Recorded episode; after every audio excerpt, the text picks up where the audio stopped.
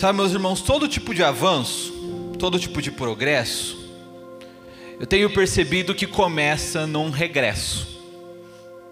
Tenho pensado nisso nos últimos dias. Que todo avanço, todo progresso começa com algum tipo de regresso.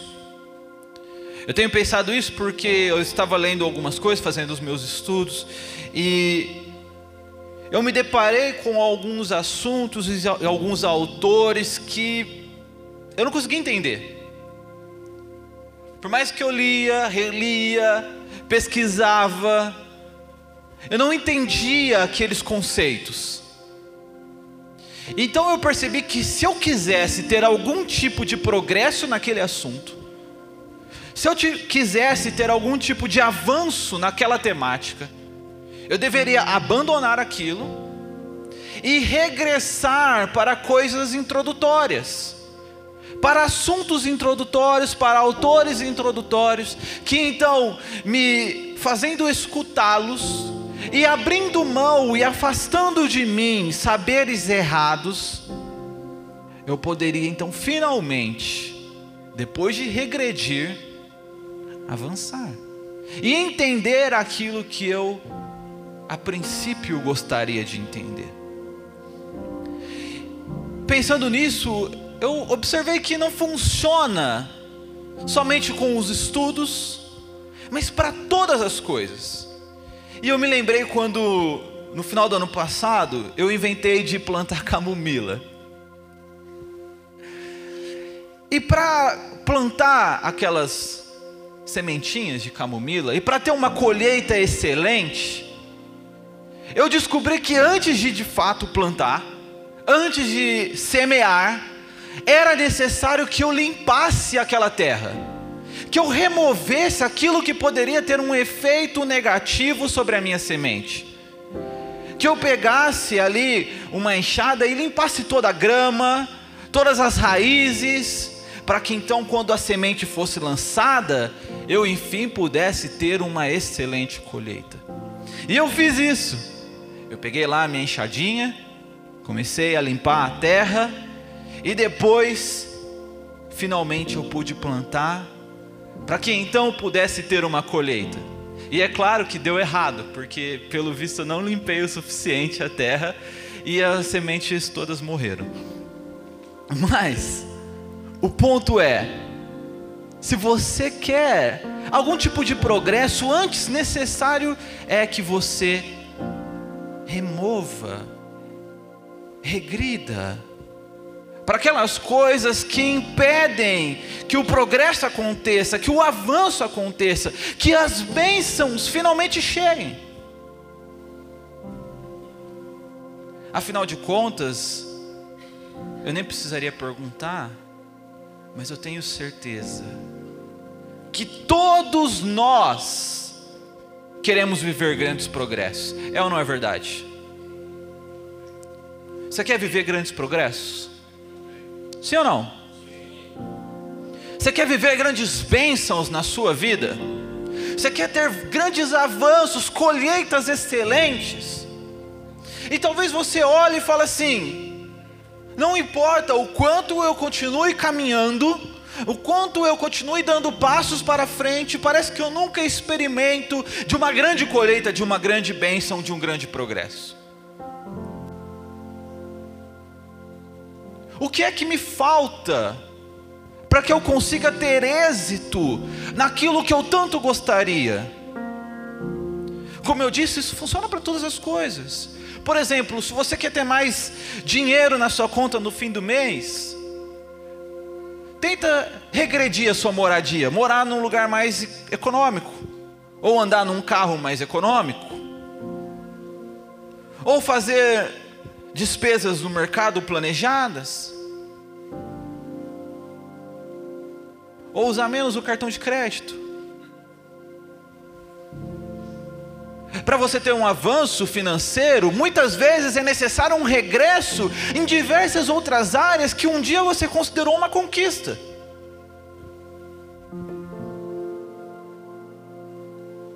Ou então imagine ali um homem que deseja fazer uma viagem, chegar num destino, mas em que determinado momento toma o caminho errado. Do que adianta continuar andando para frente?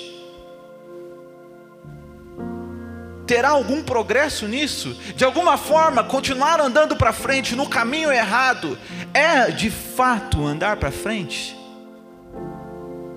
Ou será que o progresso, o avanço vem quando percebido que errou o caminho, faz um retorno, anda para trás, para então poder finalmente entrar na sua rota e chegar no seu destino? C.S. Lewis, no Cristianismo Puro e Simples, ele diz assim: o progresso significa chegar mais perto de onde você deseja estar. Contudo, se você tomou um atalho errado, então seguir em frente não vai levá-lo para mais perto. É necessário retornar, regredir, voltar algumas casas, não é? No jogo da vida. Para que então, tendo corrigido a rota, poder chegar de fato aonde se quer chegar. O que nos falta para a grande bênção das nossas vidas? O que nos falta para a grande colheita? Nos falta uma coisa que é uma palavra só, mas que custa tudo. Nos falta sabedoria. Sabedoria. Qualquer tipo nos falta o sabedoria. Nos falta a sabedoria bíblica, que nos ensina o caminho da volta, para nos levar no destino correto. É sobre isso que eu quero falar com vocês essa manhã. Três coisas, três pontos para nós chegarmos nas bênçãos em tudo que nós fizermos. Você pode abrir comigo a sua Bíblia, na carta de Tiago, no capítulo 1, versículo 19, nós encontramos nosso primeiro ponto. Tiago, irmão do Senhor, diz assim: Meus amados irmãos, tende certeza disto, ou vocês já escutaram isso alguma vez, mas tenha muita convicção disso aqui. Todo homem deve estar pronto para ouvir, ser tardio para falar e tardio para cirar, porque a ira do homem não produz a justiça de Deus. A primeira coisa, se nós quisermos alcançar bênçãos em tudo que nós fizermos, é sermos prontos para ouvir. E ser pronto para ouvir é uma das tarefas mais difíceis que nós, seres humanos, temos que fazer. Por quê? Porque ouvir exige silêncio. E silêncio é uma coisa quase que antinatural para nós. Porque se você pensar no silêncio em si, dá para se questionar se sequer ele existe. Nós temos dificuldade em nos calarmos. E quando eu digo calar, quando eu digo silêncio, eu não digo só de fechar a boca, mas de pararmos até mesmo os nossos pensamentos, para darmos a atenção àquele que fala. Ou vai me dizer que você nunca pegou um livro, leu uma página inteira e depois fez assim: o que, que eu li aqui? Ou então, no meio de uma pregação, queira Deus não hoje, você olhou e falou: Nossa, peraí, acho que ele falou alguma coisa.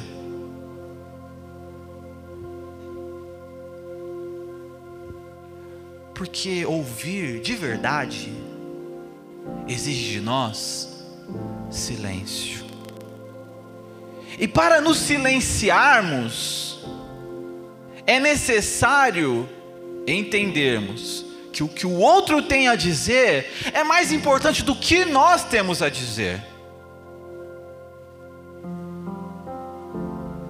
Portanto, Tiago estabelece para nós um primeiro passo, se queremos bênção sem medidas, bênção em tudo que nós fizermos. Ele diz: fica quieto. A palavra que ele usa para pronto é veloz, corra para escutar, mas por outro lado, segure os seus passos para falar. Seja lento no falar, não é falar devagar, pelo amor de Deus. Não é? Algumas pessoas precisam do duas vezes, né? Na fala ali. Nunca vi. Olha, sabe. Não é esse lento, é o lento no ato para falar. Não se preocupe em falar. Corra para escutar. Corra para se colocar, para colocar os seus ouvidos ali.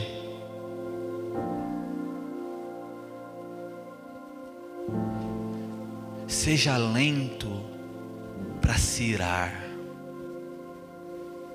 E aqui, essa palavra ira, no grego, ela não diz tanto sobre explosão de raiva, mas sobre um, um borbulho emocional. Quem nunca sentiu aquela queimação assim para falar alguma coisa? Sabe assim, não, eu tenho que falar porque eu estou sentindo que eu tenho que falar isso agora. Tiago está falando, isso não é sábio, isso não te faz progredir, isso não te faz avançar, isso é coisa de tolo. Tolo é aquele que não quer ouvir, mas quer falar, que quer falar sem ter escutado, que quer falar porque está sentindo a emoção do momento. Eu sou assim, eu sou emocional, eu falo mesmo o que vem no meu coração, na minha cabeça. Tolo. Tiago parece estar lembrando aqui de, da fala de Jó, em Jó 3 e 5, quando Jó vira para os amigos dele e fala assim: Ah, se vocês tivessem ficado calados, vocês se passariam por sábios, ou como nós diríamos no bom português, olha, é melhor você ficar quieto e eu duvidar se você é sábio do que você abrir a boca e eu ter certeza que você não é.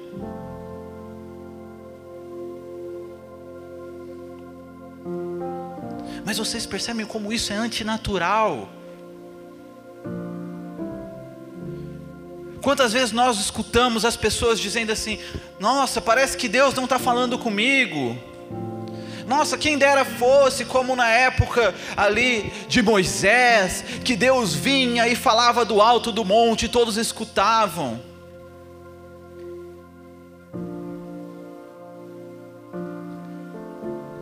Talvez você não tenha escutado a Deus, não porque Deus não esteja falando, mas é porque você não para de falar por cima, e portanto não pode aprender, e portanto não tem como saber onde chegar. Como aquele homem orgulhoso, não eu, que desliga a voz do Waze, porque sabe melhor o caminho.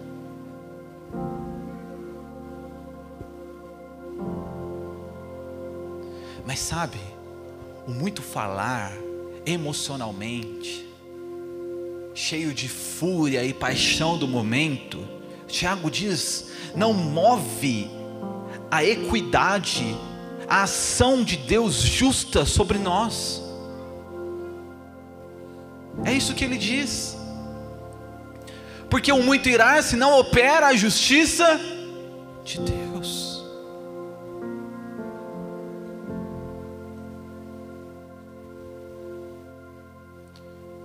Temos de ser capazes de oferecer o silêncio a Deus e aos outros. Muitas vezes o melhor que você pode oferecer para alguém é a presença com o silêncio, é escutar.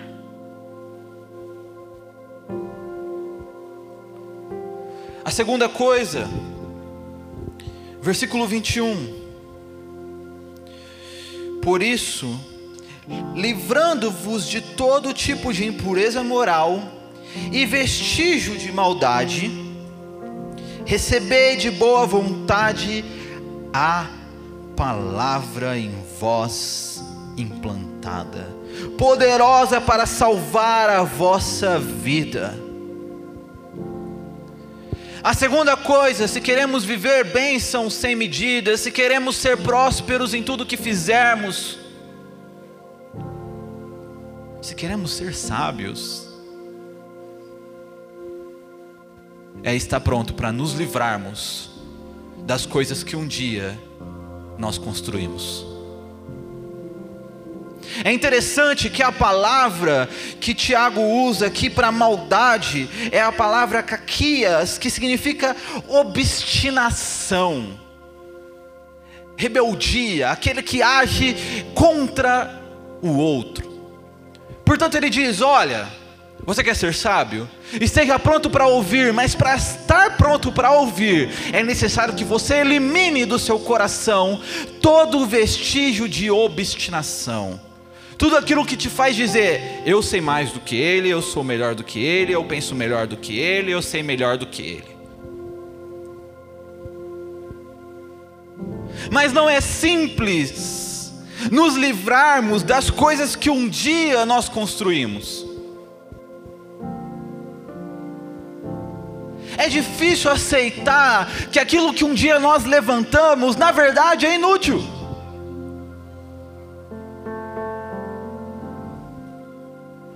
Nossa, mas eu fiz tanto esforço para construir isso. Eu fiz tanto esforço para levantar essa empresa, para conseguir esse trabalho, para estar nesse relacionamento para ter esta aprovação.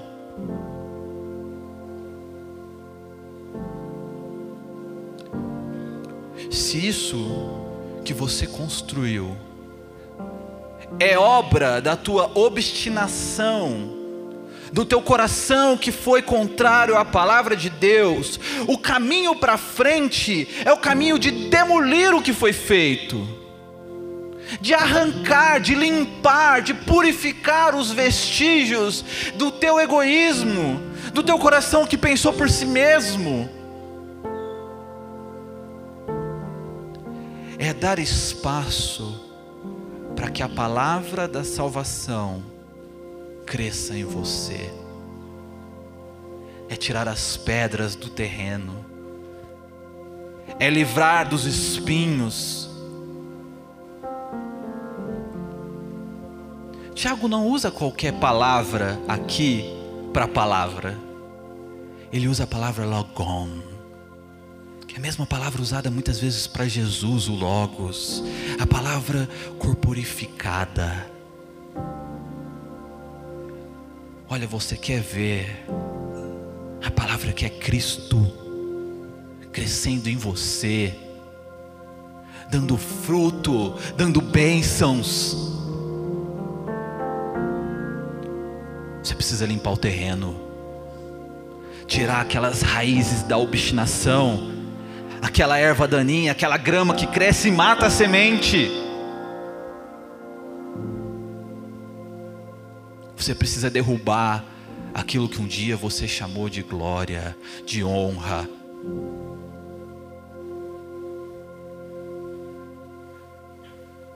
Isso muitas vezes é perder. é abrir mão, é deixar coisas que aparentemente são boas, é abandonar lucros, conforto, tranquilidade,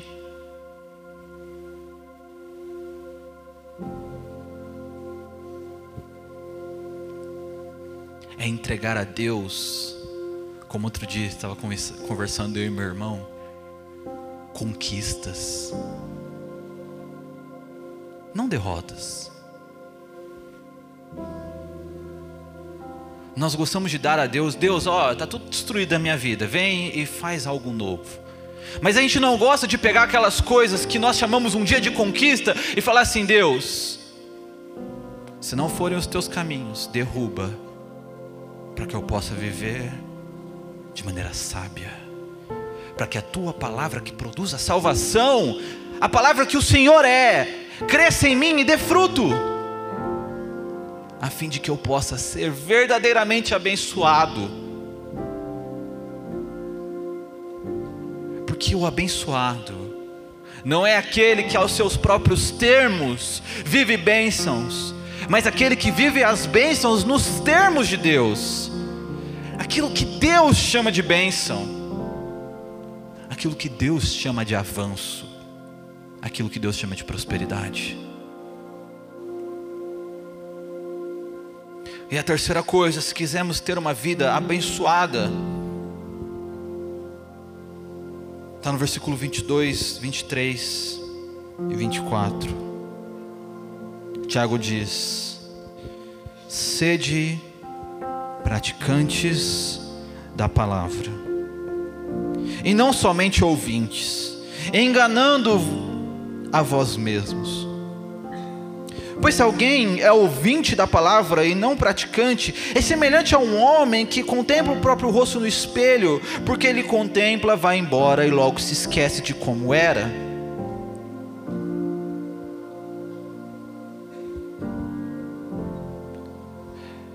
Eu não sei você, e se você está passando por isso, você pode procurar um médico.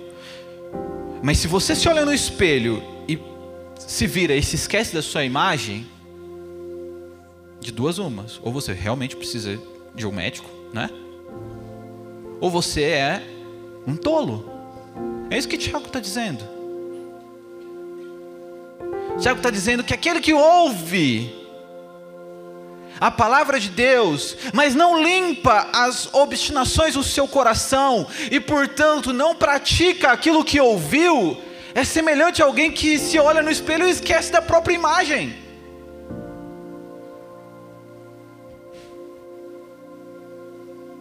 E não é justamente isso que nós fazemos para nos enganarmos? Deus nos fala, Deus nos diz, Deus nos orienta, semana após semana, domingo após domingo, Deus fala conosco através da Sua palavra, e nós saímos daqui e preferimos esquecer daquilo que Deus disse que nós somos, para sermos enganados por aquilo que nós dizemos que nós somos. Como um homem que apaga a própria imagem de si mesmo que viu no espelho. O caminho da prosperidade, o caminho das bênçãos, o caminho de ser discípulo de Deus, parecido com Jesus, é o caminho de ser aquele que põe em prática as palavras que não são suas mas que são as palavras de Deus. Quando o Tiago usa a palavra praticante, é muito interessante porque a palavra no grego que ele está usando é poeteia. Vocês conhecem essa palavra? É o poeta. O que, que o poeta é? Alguém que trabalha com as palavras. O poeta é um fazedor de palavras. O poeta é aquele que mexe e estrutura as suas próprias palavras. Mas o convite de Tiago para nós é: sejam poetas, sejam fazedores, praticadores da palavra, mas não da palavra de vocês, mas da palavra de Deus. Nós somos convidados a sermos poetas, não das nossas palavras, poetas de outra ordem, que manipulam, usam e fazem palavras que recebem. Palavras que vêm de Deus para nós. É tão somente aqui, quando fazemos, quando praticamos as palavras de Deus, é que de fato estamos lançando a semente que vamos colher. Antes disso, nada é semeadura. Antes de pegar a sementezinha de camomila, é necessário a instrução, a limpeza Só então vem a semeadura verdadeira. Só então vem a colheita.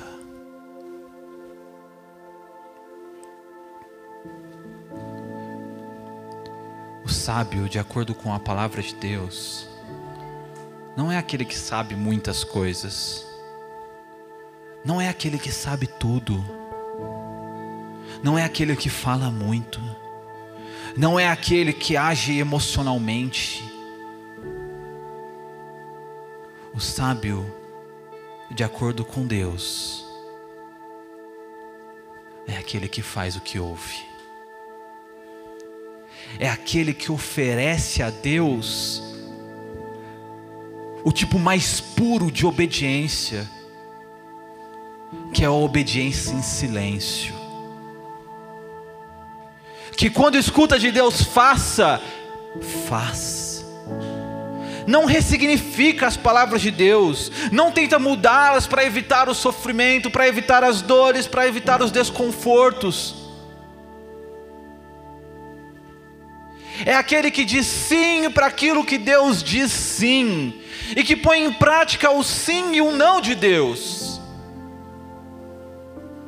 é o que abandona a própria voz, as próprias palavras, em prol de ser um fazedor das palavras de Deus, da palavra que é Deus.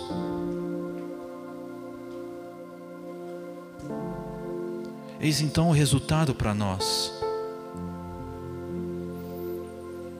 No versículo 25, Tiago diz: Entretanto, aquele que atenta bem para a lei perfeita, a lei da liberdade, e nela persevera, não sendo ouvinte esquecido, mas praticante zeloso, será abençoado no que fizer. Quem é que não quer ser abençoado no que fizer? Quem é que não olha para a própria vida e fala assim: eu queria tanto ser abençoado? Quem é que não tem áreas da própria vida que diz: eu gostaria de ser abençoado?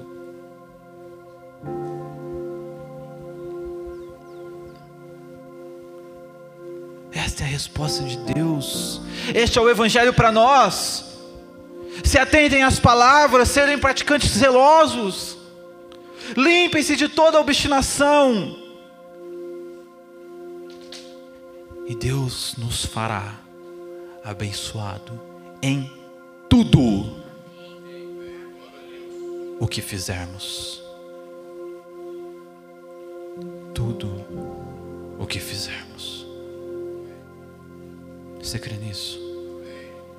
Fique de pé no seu lugar.